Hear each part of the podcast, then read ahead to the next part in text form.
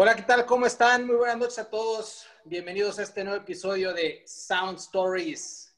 Ya. Un programa donde les platicamos anécdotas, historias de sus bandas y artistas favoritos y debatimos sobre su trayectoria profesional. Del lado emisor les saluda Octavio Fantini, ¿cómo están? Un gusto estar por aquí otra vez después de escuchar este eh, cómo se hacen desayunos de Pink Floyd y 30 minutos de cirugía y la chingada que que recomendó. Este, ya venimos un poquito a rescatar lo que sí es la música. con, el, con, el, tema de hoy, este, sin tantas pinches experimentaciones más que morfológicas con la pinche droga. Pero, este, un gusto estar aquí, saludar a los amigos, es un placer. A toda la gente que nos sigue en las redes sociales, a todos los que siempre se toman la, el atrevimiento de escucharnos y de, y de pasar un rato con nosotros por aquí. No sé si sea alegre, ameno o, o bueno, tal vez pueda ser incluso hasta visceral, pero nos da gusto que estemos llenando sus oídos de, de, pues sobre todo de historias, que eso es lo importante. Hola, buenas noches, les saluda Salvador Zamora. Este, quiero mandar un saludo bien especial a los colegas arquitectos. El día de hoy es el Día del Arquitecto. Ah, no mames, cabrón, felicidades, güey. Sí, güey, un abrazo a, a, los de Pink Floyd, que son arquitectos. Este... Se aventaron una parezota. Eso sí. Así es. No, pero sí, güey. Sí, güey. El arquitecto, el arquitecto, arqui arquitecto. Y por ahí tenemos este, algunos este, amigos arquitectos. Eh, el, este, Alex Inte, que es arquitecto. Su baterista, Michelle Roshkin. Ah, este, bueno. De hecho, la está, la está pegando macizo, güey, en el mundo de la arquitectura.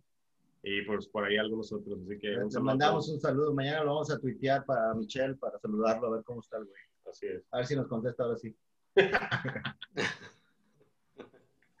Enrique Olvera Cope, un saludo a todos. Este, y felicidades a todos los arquitectos. Este, que les den lo que más les gusta, que se la pasen de pelos en la cara y por donde más les gusta. Gabriel Mata, de este lado, un, un abrazo, de, desconocía, eh, un fuerte abrazo a todos los arquitectos. Este, no, que hoy era el Día del Arquitecto. Un fuerte abrazo este, a todos. Eh, y también aprovecho para mandar un saludo a todos aquellos que nos están escuchando. Yo, la verdad, cada vez me siento más orgulloso y más contento este, de, de saber que nos escuchan a mi sobrino David, desde que me literal me, me dijo prácticamente todo el programa de Fobia y me dijo algo súper chingón. Yo no conocía Fobia y empecé a escuchar a Fobia y no mames, qué pinche rolotas. Eso me llenó mucho orgullo. Este, y nos ha seguido y también nos ha seguido con sus amigos. También un fuerte abrazo a sus amigos. Este, eh, qué chingón, qué chingón que nos Bien. estén escuchando. Este, el doctor Eugenio Guerra también es fan del programa. Este, un fuerte abrazo. Este, inclusive, eh, de repente me, me, me, manda mensaje y dice, hey, oye, güey, este, de esto no han pensado hablar. Ah, no mames, muchas gracias por el dato. Chingón. O sea, a todos los que nos están escuchando, de verdad, un fuerte abrazo, un agradecimiento enorme y esperemos, este, pues, seguir siendo de su agrado por, por bastante tiempo. El día de hoy vamos a hablar de una banda no, que no merece introducción por el simple nombre que, Que no vale representa. Este, ya llegaremos ahí, ya llegaremos ahí. Eh, No merecen ni eso. voy a, voy, voy a, decirlo, voy a empezar con la pregunta y creo que se la voy a dirigir este, a mi compadre Octavio Fantini. Este, eh, aunque, tú, aunque, aunque tú la querías, aunque tú la querías, este, la voy a dirigir a mi compadre Octavio Fantini y es Guns N' Roses merece ser reconocida como la banda histriónica o icónica que es Octavio Fantini.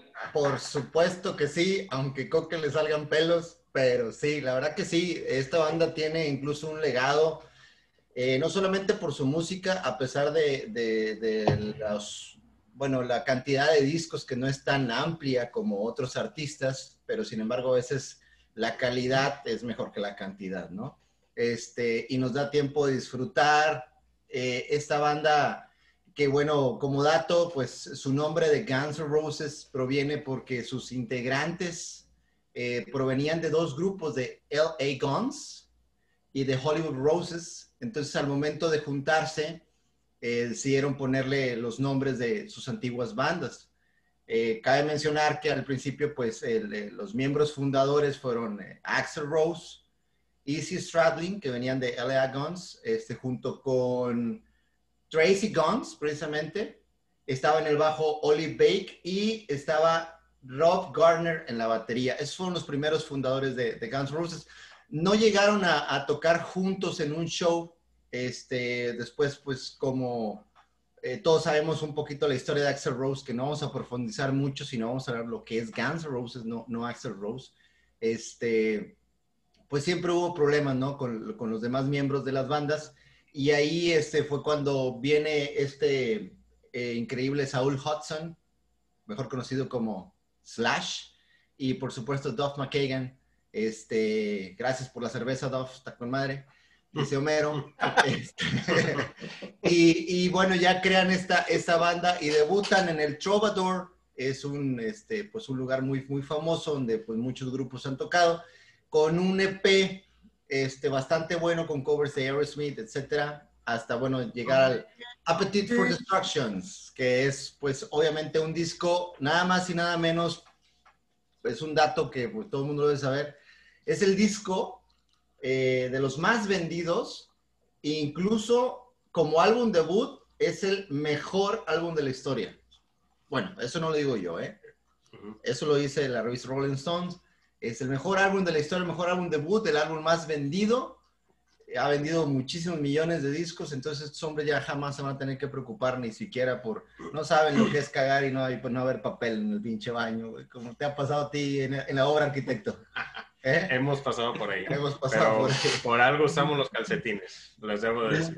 Estos güeyes nunca van a saber lo que es traer un pinche calzón roto y esperar a los aguinaldos de diciembre, así como Coque que este, nunca también, nunca trae un calzón roto, me consta. Yo nada más quisiera hacer una pequeña corrección. Este, a Steven Adler, el primer baterista de Guns N' Roses, sí le... Ah, fue después, Steven Adler de, Rob Gardner. Sí, pero cuando dijiste que no se tenían que preocupar por nada... Ah, bueno, este güey sí. este güey sí va a valer un rato. Sí, es que le, pues, literal eh, lo sacaron de la banda y ya no, le, ya no le tocó nada. Por eso después hubo las demandas contra Guns N' Roses, este, porque literal le quitaron todo. Como en, todo buen grupo, como toda buena sociedad, si no, pregúntenle a Virito y Capulina y así nos vamos sucesivamente. ¿Tú qué Enrique Olvera Coque. Ah, perdón. Termina, termina, termina. No, no, no, precisamente yo sé que Coque va a decir que no, pero le estaba cediendo la palabra de una vez para que, como que se la está imaginando, mira, está ensalivándose la respuesta. Eh, no, yo, no pienso que sea el mejor debut de todos los tiempos. Definitivamente hay muchos mejores debuts que ese, ¿no? No es un disco malo. La verdad, eh, te explico, eh, toda mi vida, como ya se pudieron dar cuenta en programas anteriores, fui partidario de Cobain y del grunge y del alternativo. Y pues Cobain tenía un desprecio este, manifiesto en contra de Axel, ¿no? Precisamente porque sus letras abordaban temas como la homofobia, la era misógino, y esos temas eran algo que Kurt no soportaba. Un tipo siempre pro este, libertad sexual, este, partidario de empoderar a las mujeres desde hace 30 años. Demasiado, diría yo. Ahí está Courtney. Este, Empoderada con las pinches Kardashian del caca. Vaya que me daba bastante poder de relación. Este, y entonces nunca me metí eh, de lleno a Guns, a pesar de que tenía compadres, que todavía no eran mis compadres, pero que ya pintaban para que fueran mis compadres, que pues les mamaba Guns, ¿no? Y gran parte de eso, digo, además de que las pocas veces que lo llegué a escuchar, esa voz gangoso, aguda, nasal, no es lo mío. De por sí las voces agudas no soy muy fan, o sea, me gusta mucho Led Zeppelin, pero sí, la voz de, Robert Plant sí me puede llegar a, a, hartar. Y luego viene este cuate, digo, muchas bandas que usaban este tipo de voz, nunca he sido fan de ellas, y luego viene este cuate y le agrega un tono nasal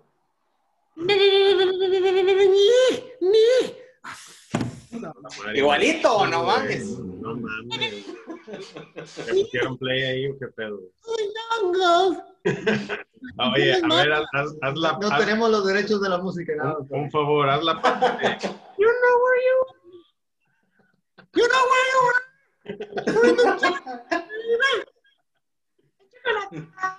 Aparte de esa actitud de niño malo, de niño malo, de que, uy, yo soy bien malo. Uy, yo soy bien malo. O sea, no, no, no, no, no. No, es no se la completamente- compras. Además, te lo juro, entonces, bueno, para la tarea de este programa, mi compadre y ustedes me encargan de estudiar Guns N' Roses y empiezo pues por el principio, empiezo por Appetite for Destruction. He escuchado Welcome to the Jungle, evidentemente. La mejor parte de Welcome to the Jungle para mí es el, el- el intro que se avientan ahí, eh, como un interludio que se avientan, que está muy chido. Lo demás para mí es, es bueno, pero... Y siguió el disco y se me hicieron muchas canciones de medio pelo para arriba. Tiene clásicos, no lo puedo negar. eh, Paradise City, la letra es banalísima, la letra es superflua, la letra es... Pero sí trae un riff muy cabrón, cabrón, se lo tengo que reconocer, ¿no? Y se extiende, y se extiende bien. Mm, No podía creer que, una, que Guns hubiera hecho una canción de 6, 7 minutos que terminara, o sea, que no se me hiciera pesada escuchar. Este, pero sinceramente, ¿qué otras canciones tengo? A ver, aquí tengo, para empezar, aquí tengo mis apuntes aquí. Ya llegó Flavio.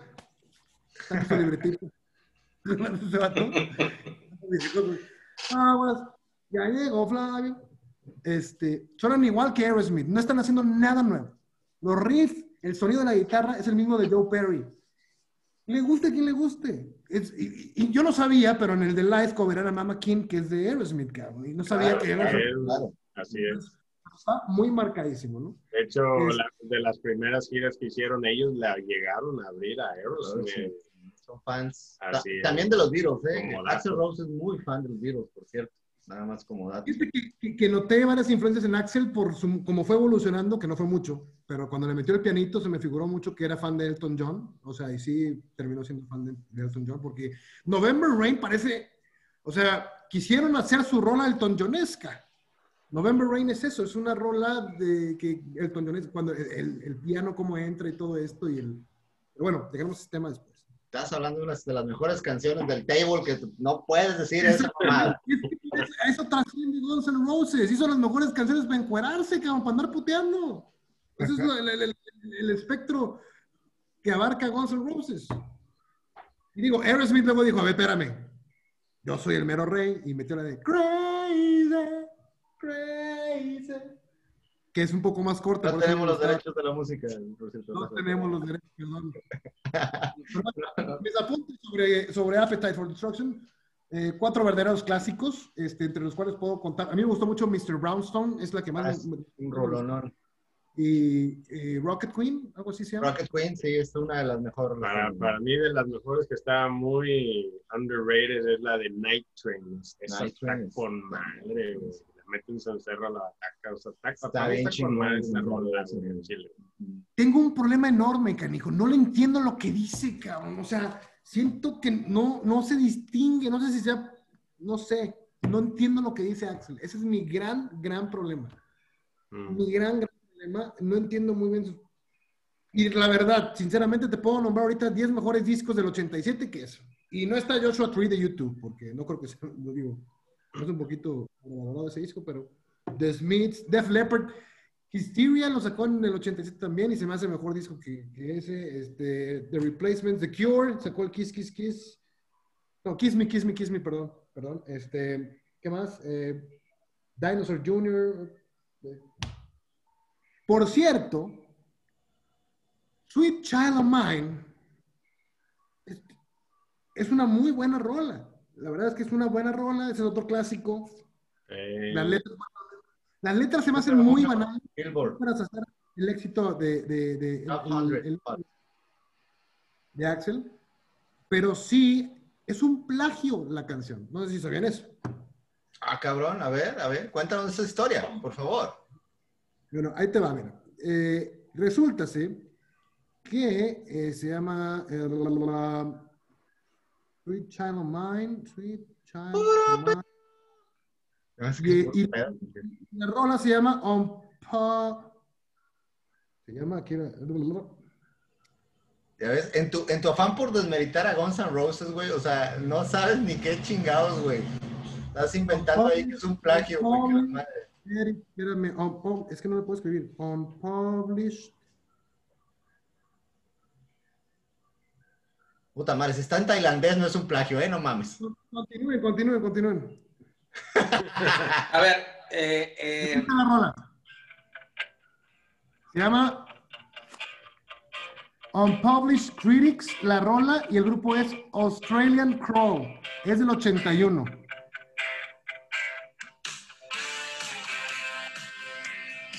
Ahora, aguante. Ah, no, sé, no me suena todavía nada a, a, Bueno, ese es Guns con la rola de ellos. Esta es la mezcla.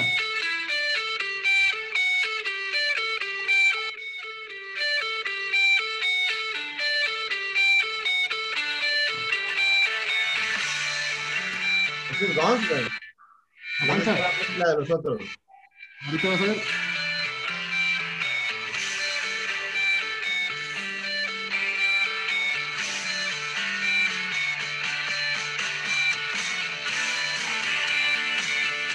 Ahí está.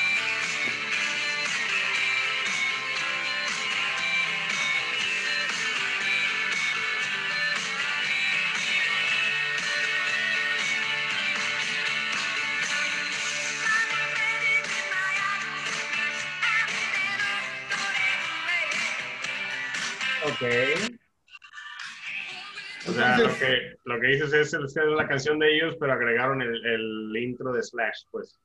Exactamente, nada más el puro intro, todo lo demás exactamente igual, ¿no? Y la verdad es que sí es decepcionante que una de las mejores o más grandes canciones de Guns pues, sea una copia Bill de una canción del 81 de un grupo australiano poco conocido.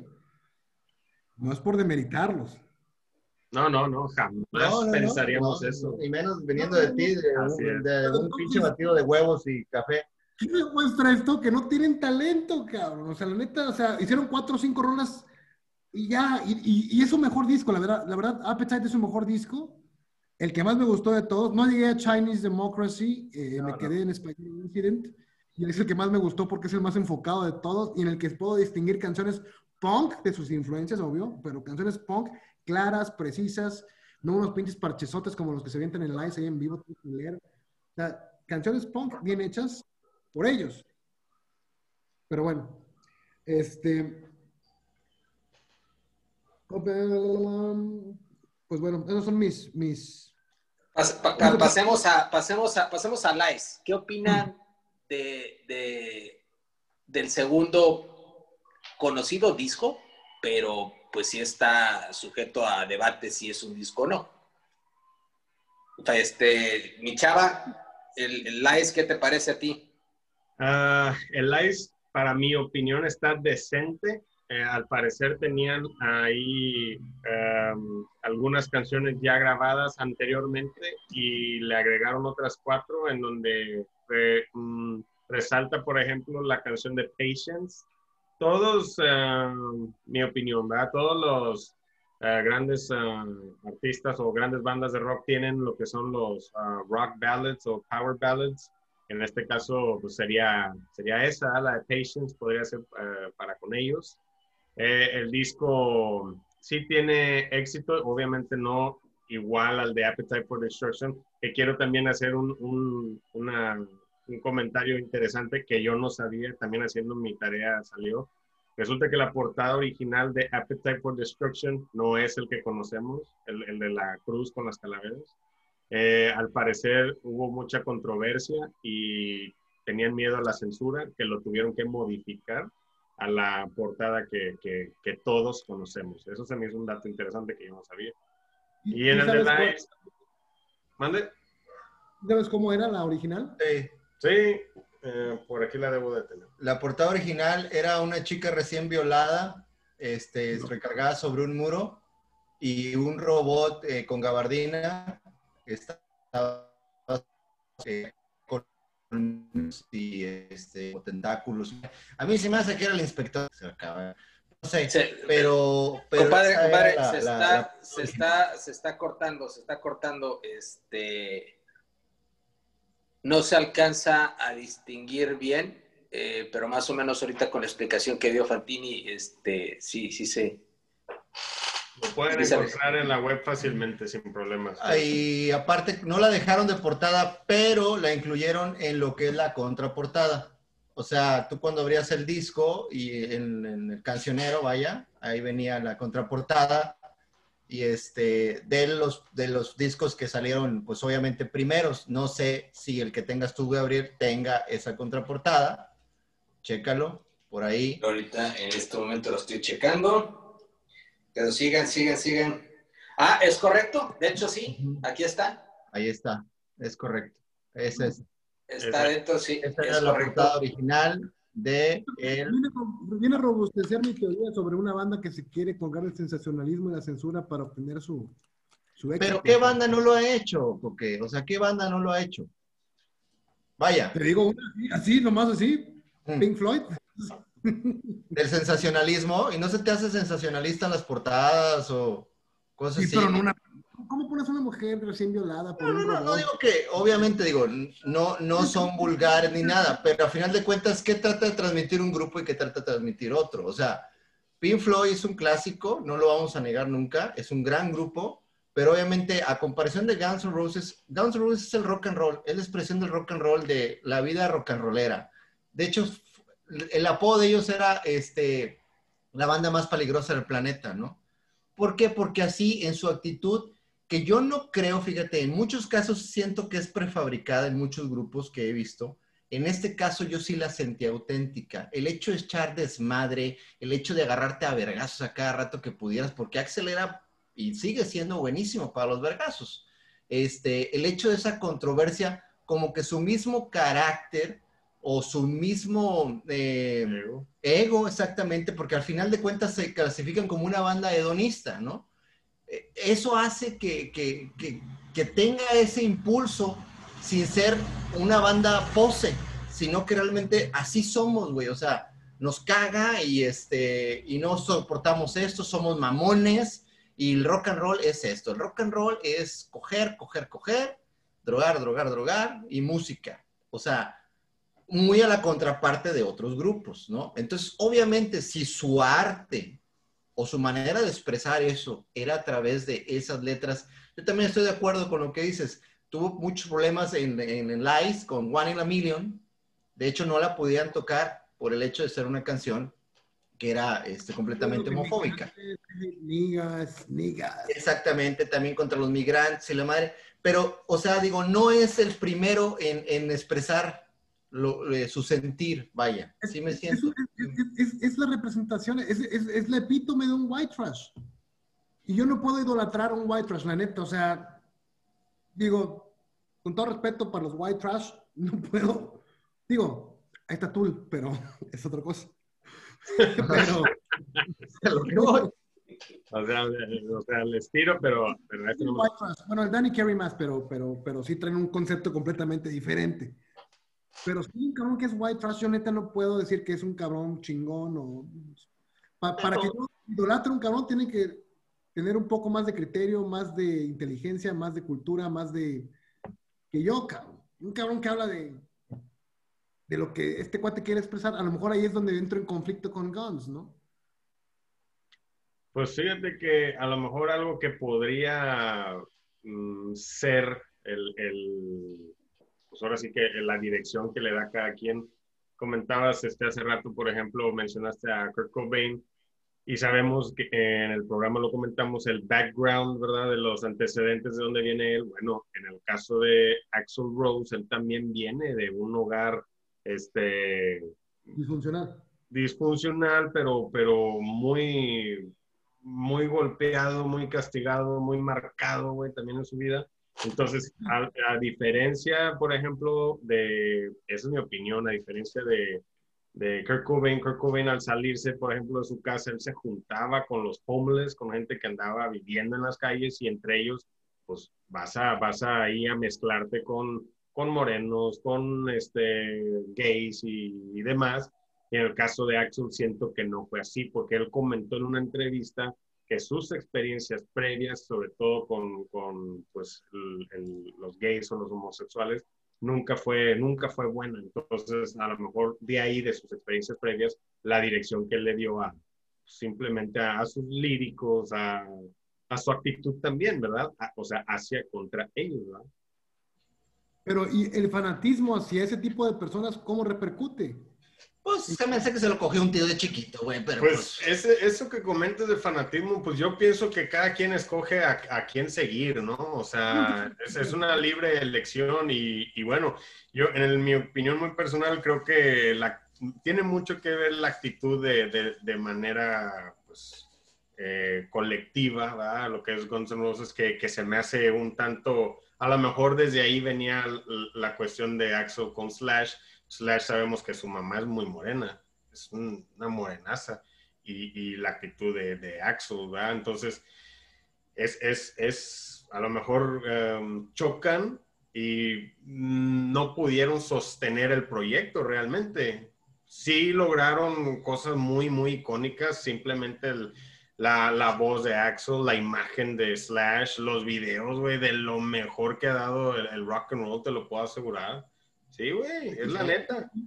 Y ahí, ahí, ahí, me, ahí, me, detengo un poco justamente para canalizar la discusión hacia los discos, que sería el disco, pero los discos salen en la misma fecha y todo. gemelos. Pero son los Use Your Illusion 1 y 2.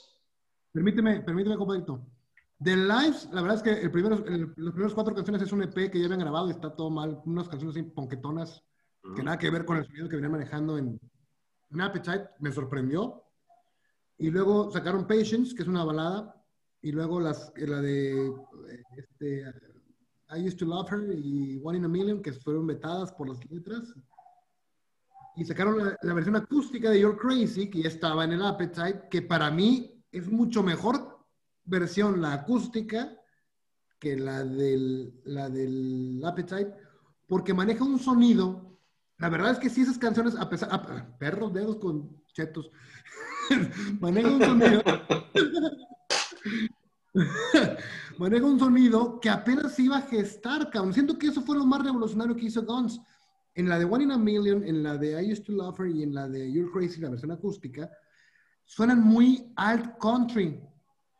Suenan muy alt country, así como que un sonido como que llegaría a influenciar hasta los White Stripes 10 años después. Y me gustó mucho esa parte. A pesar de las letras que tiene, sí la música me gustó mucho. Y el alt country no se consagraría sino hasta 1990 con Uncle Tupelo, el gran Jeff Tweedy. Este, pero es, yo creo que esa parte del live sí cabe, cabe reconocer que es, es buena musicalmente hablando, la verdad. A mí yo soy muy fan del alt country, Wilco, este Uncle Tupelo, Bolt muy buenas bandas en ese, en ese rubro. Y, debo de reconocer que eso sí me la tengo bastante. Y ahora continúa con Use Your Illusion, con los eternos e interminables Use Your Illusion, que creo que no le pudieron poner mejor nombre porque la, neta usaron la ilusión de la raza creyendo que iban a hacer cosas buenas y se la pelaron.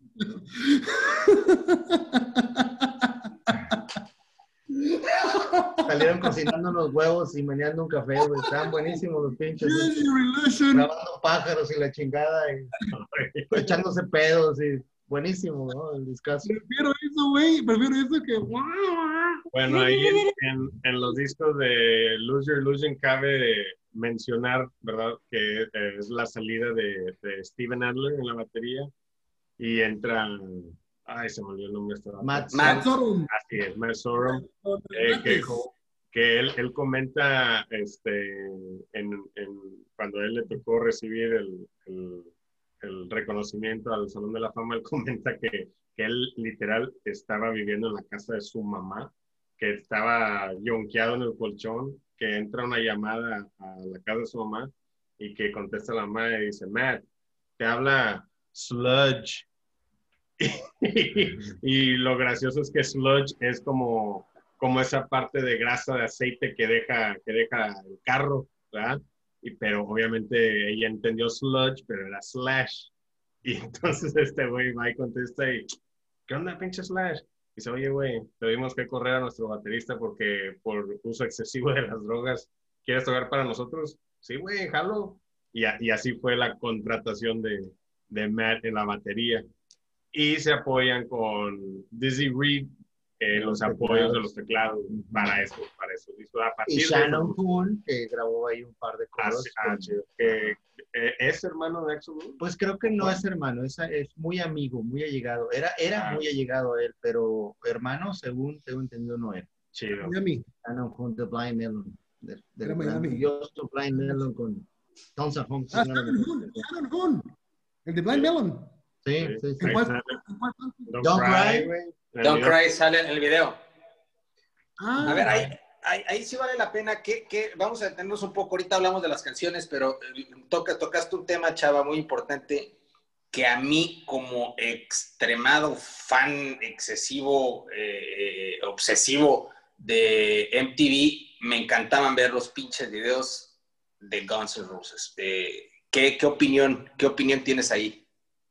Eh, sigo pensando que es de lo mejor, güey, que ha grabado alguna banda de rock and roll, güey. los videos, ah, de cierta manera, como que medio conectan poquito y medio no mucho, pero por ejemplo, son, es que son, son muy icónicas, güey, son épicas. El, el hablar de, de, lo que comentábamos la vez pasada, el del Mustang en el voladero, güey, el de Don't Cry. Ahorita lo que comentaba de, de este Shannon Hoon en la, en la, en la punta de la azotea con, la batiseñal. Ahí ya, o sea, ese disco lo alcanza a grabar Easy, Steve Adler nada más graba Civil War y lo mandan a chingar su madre.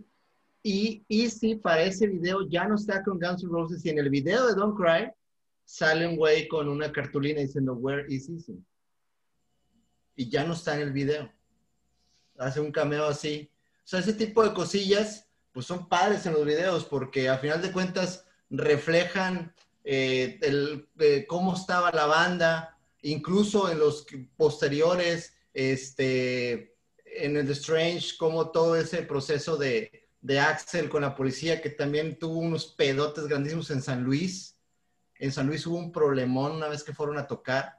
Este, el tipo estaba tan enojado que al final dijo, fuck you, San Luis, y armó unos disturbios y pues bueno, la policía, el alcalde la chingada le dijeron, oye cabrón, estás, este, le pusieron una demanda por alterar el orden ahí en San Luis.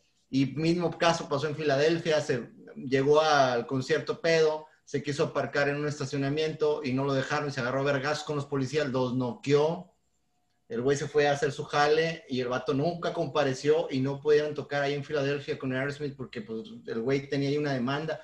O sea, ese tipo de vida que reflejaba en los videos, en esas historias donde lo llega la policía y lo meten al bote y la chingada y este, eso es algo que, creo que, que aparte eh, fueron los videos en su tiempo y no sé hasta la fecha, Strange creo fue el video más caro eh, que había salido en ese entonces. Creo que les había costado, no sé si un millón de dólares o cinco millones, no me acuerdo, ese dato sí no lo tengo claro, pero recuerdo mucho que ese video o sea, fue en su tiempo un video espectacular.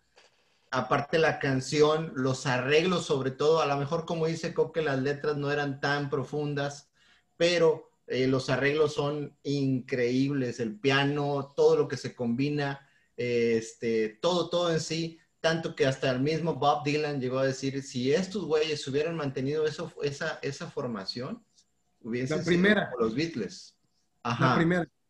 Sí, o sea, la formación con Duff McKagan, con Easy Stradley, con este Slash, este, ¿verdad? O sea, con los, los, los originales, por así decirlo. Incluso el, el, el, hasta Matt Sorum, porque ya Steve Adler sí traía ahí un problema. Ya no podía tocar. Muy difícil. Ya no podía tocar, güey. O sea, ahí como, como que este cuate se quedó con ciertas secuelas que ya no podía tocar, güey. O sea, a ese grado ya lo tuvieron que reemplazar, ya, ya llegando a ese punto. Eh, lo que comentaba Fantini, perdón, te interrumpí, discúlpeme.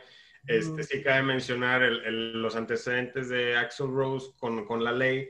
Este vato antes de la mayoría de edad en Estados Unidos ya lo habían detenido en más de 20 ocasiones. O sea, es un, es un cuate que tiene a lo mejor este, tatuado ese confrontamiento con la ley. Un detonante, un detonante. Y le, le, gustan los vergazos. Y alguien que puede hablar de eso perfectamente es Chava Zamora. Pero vaya, o sea, en tu vida pasada, claro, quiero aclarar. Pero es, es, algo que simplemente nace, Chava, ¿no? Yo creo que es, algo que, que, que, está ahí y hay un botón que así, ¡pum! Sí, y, y se activa. ¿Verdad? Sin pedos. Y ahorita me rompe los hocico, ¿no? no, sí, hace, hace falta mencionar eso en, los antecedentes de él. Este, y, retomando lo de los videos, por ejemplo, en el de November Rain, había mucha este, bullicia de que cómo, cómo se muere la muchacha, porque en el video entre que se ve y que no se ve, y que qué pasa y que no pasa, ¿da? Pero... ¿Por qué intenta madrear, violar y matar a mujeres, güey? ¿Por qué, güey? A ver, no, no, no, checaron eso. ¿Por qué en todas sus canciones, sus videos, güey, se muere una mujer, güey, vieron a una mujer, güey? Bueno, este, no podemos decir que él la mató, ¿verdad? Como tú estás diciendo. No, no, no, no, en, sus, en sus obras, pues. O sea, en sus obras, el que la escribe, pues, la mata. O sea, a eso me refiero. No que lo haga en la vida real. Pero sí como que trae arraigada una violencia hacia la mujer muy cabrona. O sea, no me espanta. Neil Young cantaba Down by the River, I Shot My Baby en el 69. Pero este cabrón dice, bueno, pues sacas una así para causar polémica, pero luego viene y otro. Y luego la imagen esta que me acabas de enseñar, que otra. Fíjate que no, no te puedo, no te puedo... Nolan, que todas las mujeres maten sus películas, güey.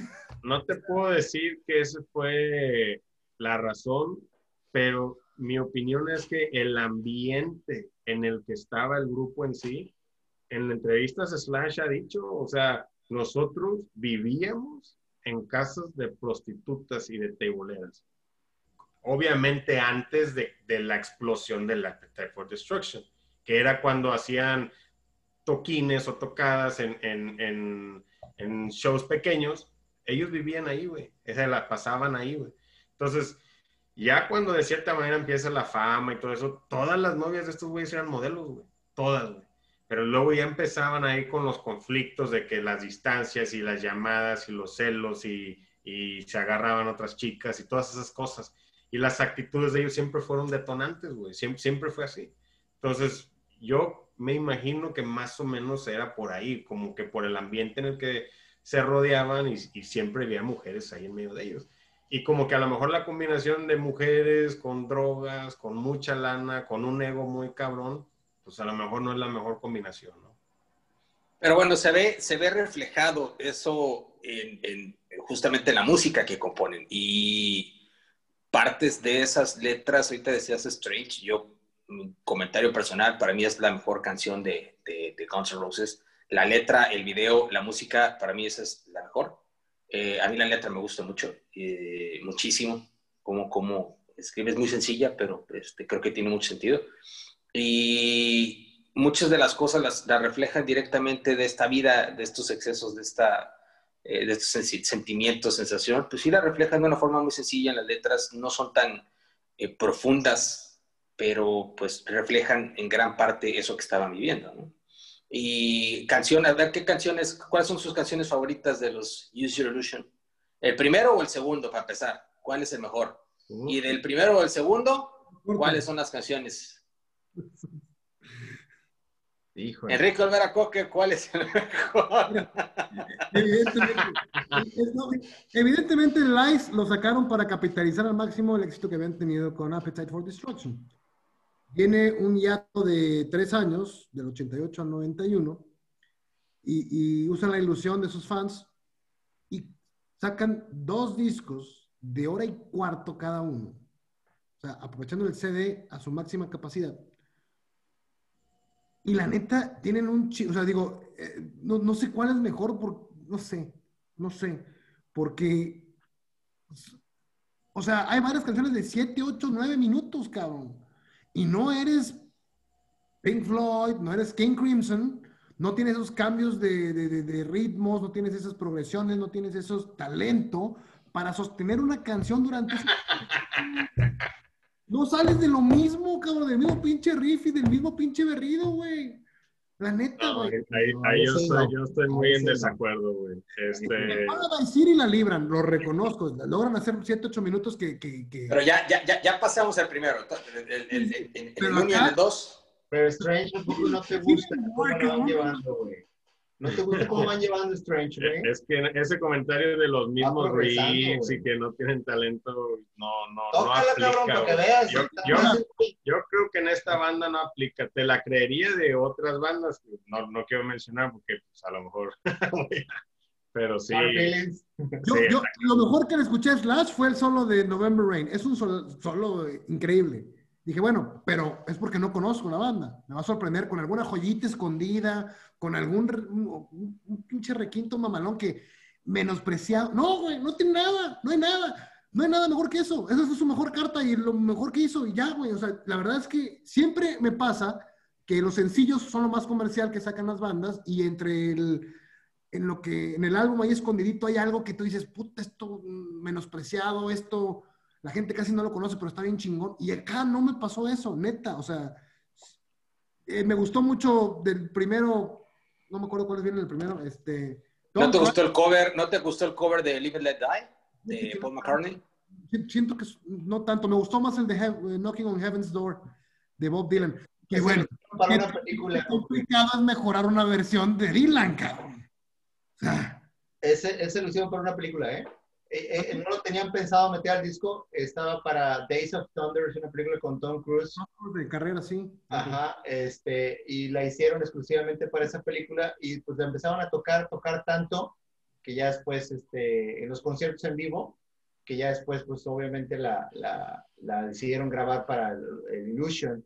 Eh, pero ellos también en los conciertos hay, hay que recalcar que la magia de ellos en los conciertos era increíble, la energía que mostraba en los conciertos era increíble. Eso, sí, yo me imagino que ha de haber sido, porque sí se ve que los vatos eran una pinche bomba de... Sí, mucha energía, mucho, mucho, eh, todo el show y sus shows eran largos, este, entonces, yo así difiero en eso, yo creo que tú escuchas, por ejemplo, Civil War, me encanta Civil War, cómo va esa canción, cómo va, cómo va ese aspecto de de las partes donde necesitan ir los ataques están bien concisas. Me gusta que de repente baje otra vez el trasfondo para escuchar lo que está diciendo este güey. Más hablado, si tú quieres, más platicado que cantado, pero eso es la canción, o sea, eso es lo que trasfondo de Civil War. Me fascina el arpegio de Yesterday, se me hace un arpegio bien bonito que me transporta precisamente a ese momento de mi juventud de estar con mis compas, de pasármela bien, etcétera, etcétera. Me encanta, me fascina Dead Horse, porque se me hace una canción muy poderosa, se me hace una canción muy de... Me, encanta, me encanta cómo empieza con, con, este, con la guitarra acústica y luego cambia la progresión de la eléctrica y empieza, o sea, todo el riff. Me, me fascina Dead Horse, también de mis favoritas. Y Strange, pues también toda la música de Strange es una puta rolota, o sea que realmente no es fácil, o sea, vaya, es una rola alternativa, o sea, no es una rola que sea así de que un, dos, tres, cuatro y toda la pinche rola se vaya sosteniendo así, no es así. O sea, es una rola que lleva muchos cambios, que lleva muchas cosas diferentes. Pareciese que no, pero simplemente tú escuchas los cómo bajea el piano en esa rola y, lo, y, ves esa, vaya, esa, cómo se compagina con todos los instrumentos, no mames, güey, neta, es una súper rola. Y así hay muchas más, o sea, que realmente dices, sí, llevaron discos buenos. Son 30, cabrón, y, y, te paso 10, güey. Pero las demás son filler, güey. Son filler. O sea, digo, del uno está muy cabrón lo que tú dices de la de, de Don't Cry, November Rain, obviamente, este, que por cierto hice un estudio a fondo del video de November Rain, muy interesante. Y surgieron, surgieron varios cuestionamientos mientras lo veía. El primero fue sobre, digo, yo pienso, tengo mi teoría, de que Axel Rose estaba grabando un video con los fantasmas del Caribe. Era tan lindo linda. Esa, es tu investigación profunda, güey. Vámonos, vámonos de aquí porque tengo que irme a casar, cabrón. Ahorita en media hora me caso. Este, y me tengo que ir en chinga, cabrón. Y llegó a su boda con el pinche atuendo de los fantasmas del Caribe, güey, acá. Tan, tan, tan, tan, tan, tan, tan, tan, tan, tan. O sea, chingón, ¿no? Con su bigotito acá de Juan Diego Albino aquí, así, arrodillado ante la Virgen, así, tan, tan, tan, tan, tan, tan, tan, tan, no, güey, no, tan, tan, tan, no, en el Tepeyac ahí, este. Ahí están los cambios de ritmo, güey, ve qué tan bueno es November Rain, güey. Los chelos que llevan, no es el pedo. Es una nota, mi problema con November Rain es que ya la, la relaciono con el putero. Pues sí, desgraciadamente digo, desgraciadamente, y, y, desgraciada y afortunadamente, desgraciadamente para Guns N' Roses y afortunadamente para nosotros que traíamos 30 varos y era la canción que estabas esperando y ahora sí, claro, claro, claro, claro, era, pero, pero fíjate, en ese video hay un video sin censura de November Rain. Llegan a la fiesta unos mafiosos, o sea, y hacen... No, eso, eso ya lo, eso, eso tengo que decirte, perdón que te interrumpa, es falso, ya lo, ya lo investigué, no es cierto, la historia desde un inicio se planteó, sí, totalmente falso. La historia desde un principio. Este, la historia, la historia, la escribió el manager de, de Guns, este, la presentó y de hecho esa fue la parte que le gustó en, en, la historia. se, basó, se basó en una novela este, pero decidieron dejar justamente eh, abierto como incógnita la razón. justamente por eso, para que cada quien tomara una, una, este, pues una, pues sí, una idea de porque creyera lo que, por qué se había muerto. De repente el Axel sale de la iglesia y está en una pinche iglesia acá, sin carros, güey, sin gente, o sea, ¿qué pedo, güey? Slash. Slash. Slash Corrección. Esa, esa toma, esa toma también está bien chingona, güey. Sí, güey. Esa toma está bien perra, güey. Este, también ahí es una evolución incluso en, la forma de hacer videos musicales, porque, o sea, en la forma de, de, de, invertirle a tu producto y llevarlo a otro nivel. Este, Michael Jackson, obviamente sí, pero pues Michael Jackson es top, güey, a final de cuentas, o sea. 10 años antes, güey. No, no es nada nuevo. es que bueno, pero, nuevo. No, claro que sí, güey. Michael Jackson es pop. ¿Y cuántos videos hizo Michael Jackson así de esa calidad? Güey? ¿Cuántos videos hizo qué? Michael Jackson de esa calidad, o sea, de esa envergadura. ¿Nunca viste Moonwalker? Sí, sí, sí, sí. Todas las pinches rolas tenían video, güey, todas, güey. Estaba bien pinche tenebroso, güey. Y bien pinche pederasta el pedo. Pero Ah, sí, pero es Michael Jackson, es negro, no hay pedo. Que se cojan los niños, no pasa nada. ¿Ah? No, yo no estoy diciendo nada, pero ah, pero, o sea, ah, pero es Jackson Rose, es White Trash, que no madre gente. No, no, decía en el programa pasado que vio los, el Yellow Submarine y la de The Wall. Y le digo, te faltó Moonwalker, cabrón, para completar la pinche trilogía de niños traumados a la chingada. No, hombre, no mames. Bueno, retomando, este, creo que creo que tengo que aportar el de You Could Be Mine, que es una excelente rola, güey, y la integraron en el, en el, sí, el video musical integraron con Terminator 2. Está ahí para que chequen el video, está bien chingón, güey, está bien chingón. Sí. El bajeo, el bajeo de esa, de esa rola me gusta mucho, lo resaltaron muy chingón. Sí, güey, este, la bataca también, güey. Ya, te digo, la ataca y el bajeo, sí. Y hablando de películas también, Simpatía por el Diablo, Sympathy for the Devil. Que es un ah, esa, esa, esa, esa, era una pregunta que le, iba a hacer a, que le iba a hacer a, a, a Enrico Veraco, que, que, es si le había gustado la versión Coque Mama los Rolling Stones. Este, y, es una, y esa canción, esa canción, este, me lo ha dicho, es, parece es de las mejores de los Rolling Stones, y la disfruto chico. No sé si había tenido la oportunidad de, escuchar la versión de Guns este, y qué le había parecido.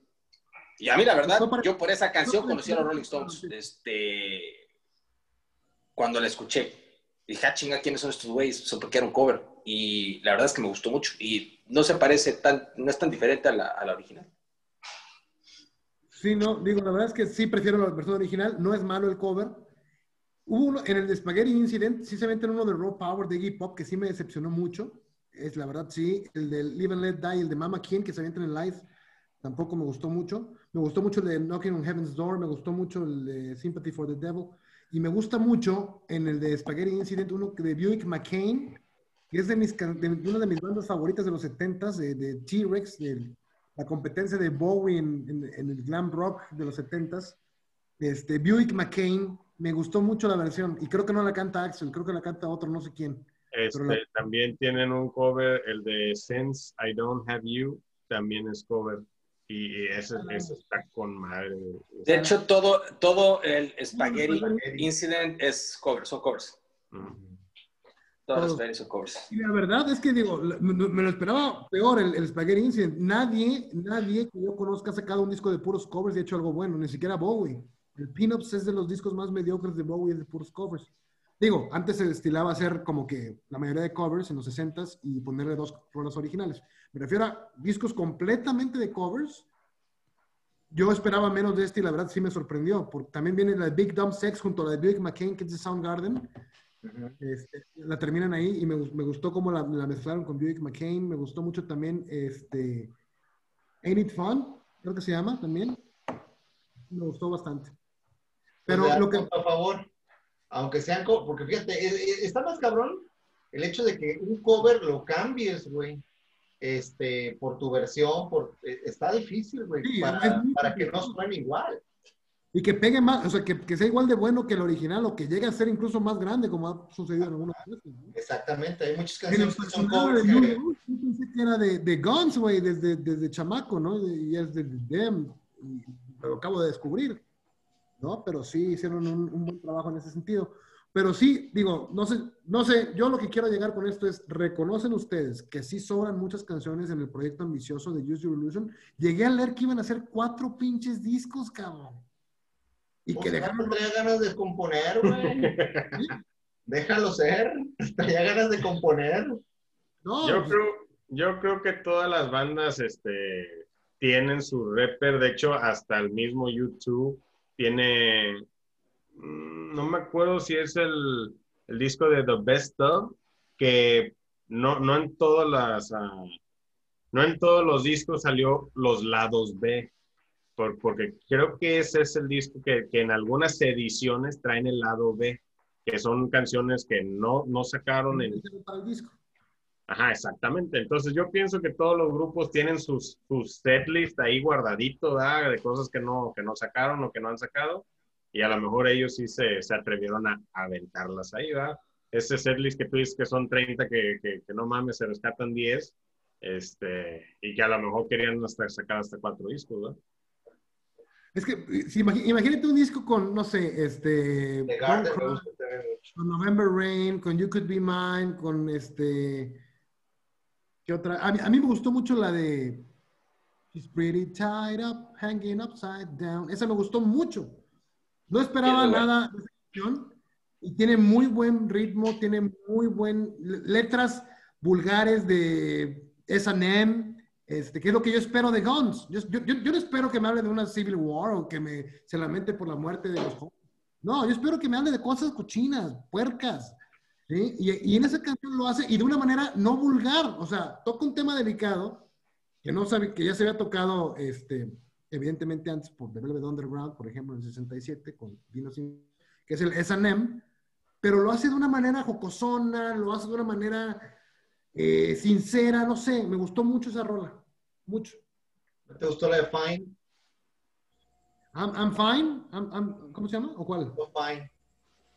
No me acuerdo, digo, se me hizo medio X, pero que aquí tengo, tengo aquí las rolas.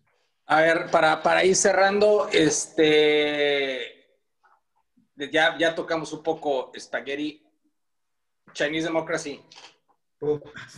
de hueva. No, no es cierto. Es que el pedo es que de hueva estar esperando tantos años, güey. Ese es el problema. Yo creo que, que fueron tantas cosas vinieron tantos integrantes nuevos, incluso el cabeza de cubeta estuvo tocando con ellos un tiempo ahí en la guitarra, este, hasta que regresó Slash, regresó Duff, y siempre Axel decía, vamos a, vamos a sacar el Chinese, vamos a sacar el Chinese, aguanten raza, este es el año, este es el año y no mames, güey. te, escuchaste como, como un tío, güey, este, el, con la cabeza de cubeta, güey. Este, un tío, tengo un tío, tengo, sí, tengo un tío, tengo un tío que es fan del rock, ya está grande, todo traduce, güey. Entonces, este, por él conocí de hecho ese primero. Dice, no, escúchate, escúchate la de escalera al cielo. Escalera al cielo, sí, este, es muy buena, es muy buena. Entonces, ah, no mames, Stairway to Heaven, ok, pero ahorita te, me, tuve, una, tuve una regresión. Sí, polvo viento, como me la misma. No, no, no, este, enciende mi fuego. Este, sí, uh, sí, ahorita te, vamos, tuvo una regresión. Vamos, vamos nena. Sí. tuvo una regresión, güey, con tu comentario. Yo, sí, sí. hace poco que Gobernación te exigía que tradujeran los títulos de las canciones. Al es correcto, es correcto, es correcto. Todos los, los, los, los, cassettes o los vinilos anteriores traían todas, todas las, este, las letras traducidas. Piedra venenosa. este, bueno, entonces no vale, por lo que veo, no vale la pena hablar del Chinese Democracy. Es que el Chinese Democracy creó controversia porque los fans, fans de Guns N' Roses, como lo es Coque, esperaban que, que no fuera este, un metal, un metal progresivo, querían escuchar heavy metal, ¿no? Entonces querían escuchar al cochinón de Axel Rose. Este... y madreándose, madreándose los, madreame Axel, no me sí, sí, sí, dame unos patazos, soy el de la combi, ¿no? Espérame, espérame, espérame, espérame. Pero termina rapeando Axel Rose en Use Your Illusion 2, en My World. Termina rapeando, güey. Yo pensé que era el disco que seguía, güey. Para que veas. Para que veas, para que veas todo lo que traía el vato para ofrecer. Para que veas. Eso es. Pues, el, el, el, rock and roll le quedó corto, o sea, este vato entró a. Ya estaba como Marky Mark, ¿no? Mark Wolverine. Marky Mark, ándale. ándale. a ver, cerrando entonces, eh, Enrique Olvera Coque, canción favorita y o disco favorito de Guns N' Roses. El mejor disco es Appetite for Destruction, definitivamente. Y eh, canción favorita, yo creo que me quedo con uh, Shotgun Blues no, no, no, perdón, este, Pretty Tied Up. Pretty Tied Up, Pretty Tied Up o la de Mr. Brownstone. Me gustó mucho Mr. Brownstone. Es una gran rola. no es tan agudo Axel ahí. Es, no sé si cante Axel, pero no está tan gangoso y. Yo creo que me. Ya Zamora.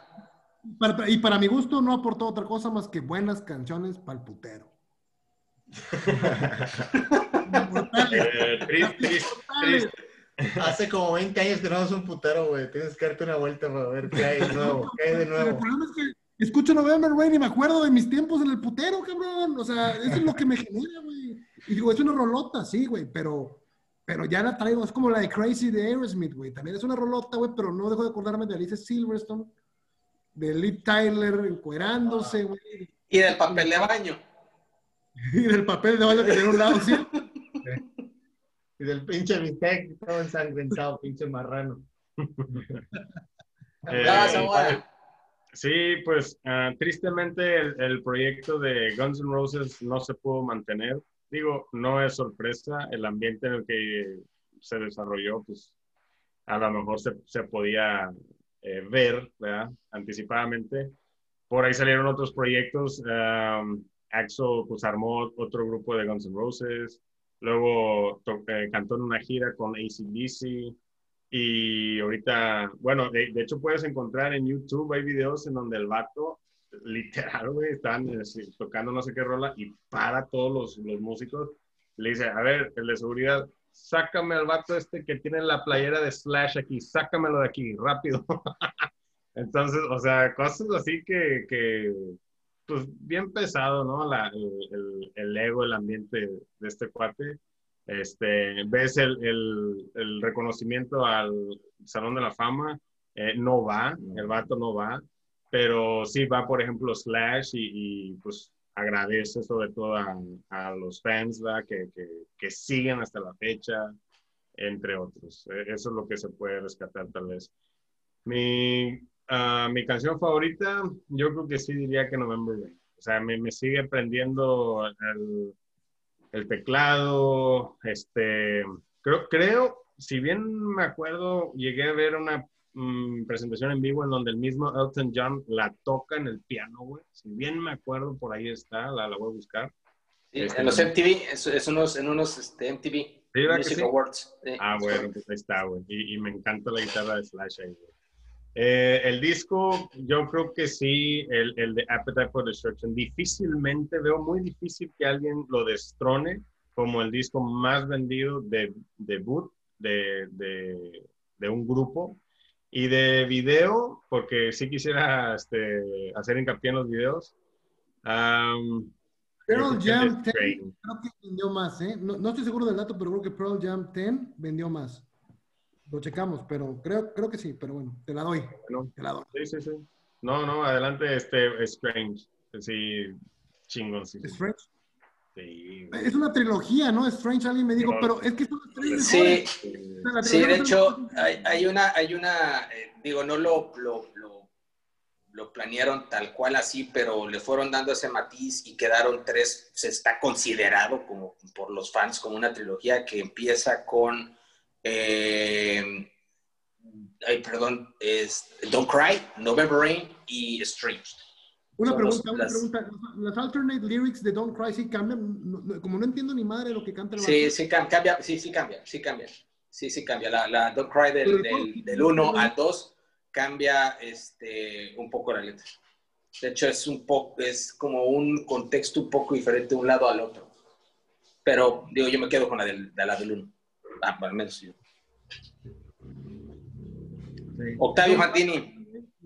Bueno, este, Guns N' Roses creo que es un grupo, aunque pues obviamente en, en, se rompen géneros, es un grupo que marca una etapa muy buena del rock and roll de esos años y creo que cierran en un momento en que el rock sufre una evolución en el aspecto de que eh, vienen otro tipo de, de música, otro tipo de auge, otro tipo de géneros que empiezan a, hacer cosas diferentes. Eh, si bien tal vez ellos no son parteaguas en un estilo, eh, sí hacen ese estilo muy personal, muy propio y lo exponen. Eh, como dato curioso, también por ahí hay una película de Clint Eastwood, Harry el Sucio, Welcome to the Jungle, también por ahí aparece como track, este, para que lo chequen. Entonces, este, fíjate, en, muchas películas tiene por ahí presencia Guns N' Roses musicalmente hablando. Eh, y sí, es increíble ver cómo ahora, eh, no sé, a estas alturas del partido, si existiera un Axel Rose o Guns Roses estuviera en el pináculo de su carrera como en, en, los noventas, en 92, 93, que hizo toda esa gira, cuando vino a México, por ahí en el estadio de Monterrey, este, cuando tocaron Patience, sacaron una sala y pidieron Pizza Hut y la chingada y este, fue un rato así como para los fans, como que no mames, son seres humanos, Pero sí está la raza sorprendida de que estos güeyes así como que en su, como que en una peda, ¿no? Agarrando el pedo y tocando Patience. Este, y creo, creo que a pesar de esa, bueno, fíjate que eh, Axel Rose es barítono segundo, tiene una voz, este, pues muy peculiar, creo que la supo aprovechar y la supo explotar al máximo y es icónico, es algo que tú reconoces. Ya es difícil quitarte la voz de Axel Rose y después escuchar a otro cantante. Me atrevo a decir, incluso eh, cuando fue al Salón de la Fama, ahorita que se echaba, Axel no va y la raza pues quería escuchar a, Gans tocar, ¿no? Ese mismo año también, eh, eh, en el mismo año, en el mismo programa, indujeron a los Beastie Boys también, a los, el Salón de la Fama. Y el que canta en lugar de, el que canta en lugar de, de, este, de Axel es Miles Kennedy, que es vocalista uh, de la actual banda llamada ahora, este, esta banda me encanta, Alter Bridge, es el vocalista de Alter Bridge. Este, originalmente todos los miembros del antiguo Creed pues tocan ahí y con Miles Kennedy, que es un súper cantante, se lo recomiendo muchísimo. Este, incluso Miles Kennedy en la película de Rockstar de Mark Wahlberg, que ahorita estábamos hablando, este, ya al final de la película, cuando está Mark Wahlberg cantando y hay un cabrón en el público que empieza que hace el pinche, ese es Miles Kennedy de joven. tenemos el de la música. ya sabía que me ibas a regresar. Oye, este, y, y, y bueno, es difícil, te digo, quitarse escuchar un cantante sin querer compararlo con Axel Rose. Creo que cada cantante o cada intérprete tiene su forma muy peculiar. Y para cerrar, trasciende, sí, porque en la cultura popular de sus años, que a mí me marcaron en lo personal, pues obviamente están muy presentes. Yo ya después descubro eh, un poquito más eh, que me llamaba la atención a mejor el punk y por ese lado me fui. Pero Guns N' Roses, como dice Coco, que también tenía muchas influencias punk de, Sex Pistols, tenía muchas influencias de Rolling Stones. Este, de mis canciones, a lo mejor que también muchos no les gusta o se les hace una canción X, It's So Easy, me gusta mucho, no sé por qué, tiene un ritmo que me, me, me gusta, donde baja y empieza a cantar It's So Easy. No tenemos los derechos. Me encanta esa parte, está poca madre, güey. Este, obviamente, eh, el, Ice, pues, Patience, me encanta. Incluso Wall en la Million está con madre la música, güey, la letra. Una, una, una, una, una. Wall in a Million de Life y de, de los Illusions. Híjole, güey. una canción. Una canción que yo diré, yo no me cansaría de escuchar de Guns N' Roses. Creo que sería. Híjole, güey. La verdad, esas son las buenas, güey. Una rola, un álbum. A ver, tú, compadre, tú, compadre, tú, a ver. Una rola, un álbum, está cabrón. Tiene pinta la suya. Está, está cabrón. Yo, no, bueno, yo lo, yo lo acabo de decir, yo coincido con Chava, yo, es que aparte la letra, la música, el video, eh, Strange para mí es la mejor, la mejor canción de Guns N' Roses. Eh, y el mejor disco coincido, creo que hemos coincidido muy bien en Appetite for Destruction, es el mejor disco de Guns N' Roses. Eh, inclusive quien nos está escuchando que no haya escuchado, pues se me haría muy raro, pero quien no haya escuchado a Guns N' Roses, escuche el Appetite for Destruction, este, creo que es el primero que vale la pena este, entrar. Y después, obviamente, los User Illusion, yo sugeriría el 2, este, el 3, después el Lies, y si quieren el Spaghetti y el Chinese Democracy, pues esos salen sobrando para mí. Pero esos, esos este, con esos podrían estar. Y aprovecho ese área comercial para esta, para esta tarea, lo que voy a hacer para cerrar, pero esta es la joya que he estado leyendo.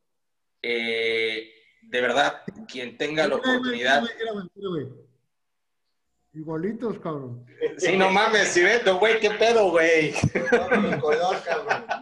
Por el pinche sombrero. De verdad, de verdad, este, de hecho, aquí, aquí dice, no vea lo que dice aquí, dice, it seems excessive, but that doesn't mean it didn't happen.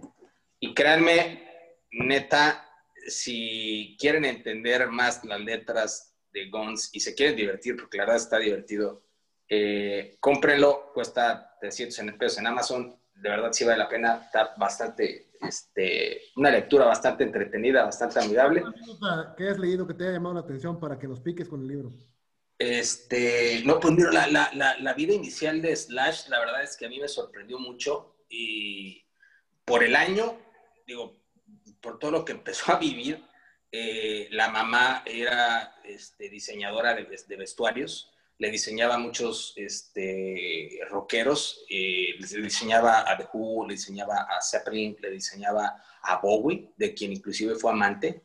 Entonces tenías a un niño de 12 años que, al cual llegaba Bowie a su casa, este, así tal cual. ¿Por qué no? Y además, una historia cagada, a, Bowie se la hacía normal, llegaba con su familia, así, llegaba con su esposa, con sus hijos y llegaba a la casa del amante, que era la mamá de Slash, y ahí estaba Slash, ¿no? Este, pues la mamá, pues como estaba metida en, el rock, este, pues le gustaba, pues, echarse dos, tres, este, churritos de mota, toques, y pues eh, una mamá, una mamá, una mamá actualizada. Una mamá, lo que le hacía a David Bowie. Este, le, decía Slash, yo prefiero, yo prefiero que te drogues aquí en la casa, que andes en la calle, y le compartía mota, pero pues Slash se la robaba, entonces se iba y se la fumaba con su novia a casa de la novia a los 12 años, 12, 13 años. Este, se quedaba a dormir en casa de la novia, este, también la mamá de la novia, este, pues, le gustaba echar también unos toques, entonces quedaba ahí en la casa con ella, este, y pues también se drogaba con la suegra. Entonces, entiendes como que muchas cosas, que fue muy precoz en muchos aspectos.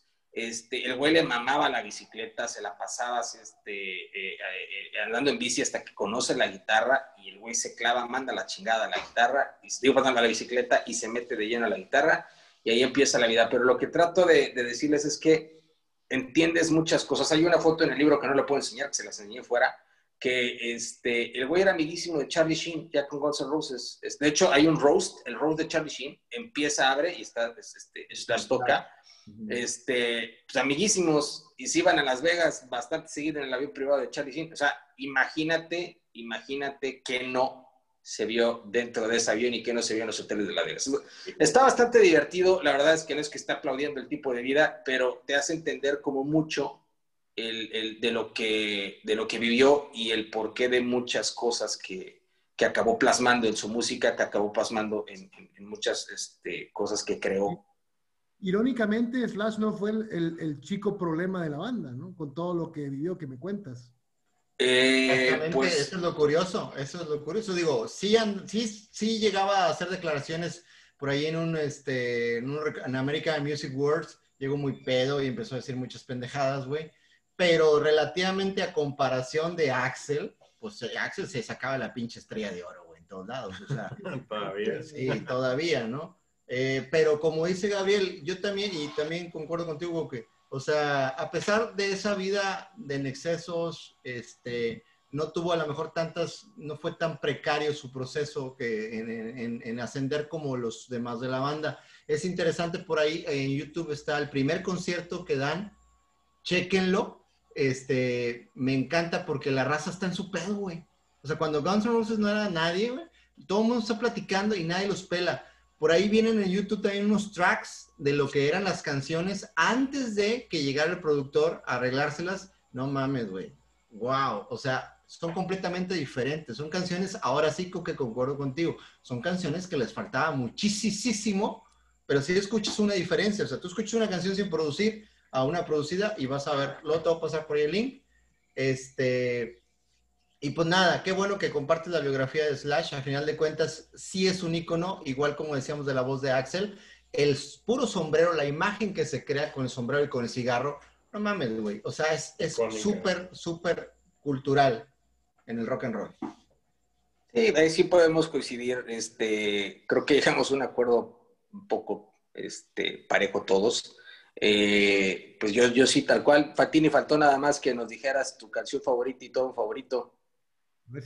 No, pues yo creo que el Illusion, Illusion 2 me gusta mucho. Difícil okay, la canción, pero yo creo me, me quedaría con Dead Horse, la letra, me gusta mucho Dead Horse.